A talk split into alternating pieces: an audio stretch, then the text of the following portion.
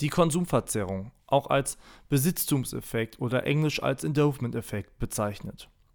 Ich kenne eine Familie, in der alle Familienmitglieder, auch die inzwischen erwachsenen Kinder, einen niegelnagelneuen BMW fahren. Viele Freunde von mir kaufen auch ständig irgendein Zeug. Nicht unbedingt Autos, aber irgendwelche Konsumgüter. Nicht nur die weiblichen, wie man meinen könnte, sind in Shopping Malls und Amazon unterwegs, sondern auch die männlichen. Neue Uhr, neues Smartphone, neue Schuhe, neu, neu, neu. Die Konsumverzerrung ist wohl einer der gravierendsten Denkfehler der Moderne und sie hat uns voll im Griff. Was wir besitzen, macht uns glücklicher. Und was wir besitzen, empfinden wir als wertvoller. Das sind die beiden Annahmen unserer Zeit.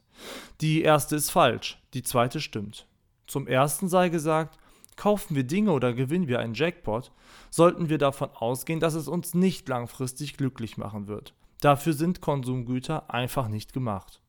Zum Zweiten, wenn wir etwas verkaufen, verlangen wir tatsächlich mehr Geld dafür, als wir selbst zu zahlen bereit wären.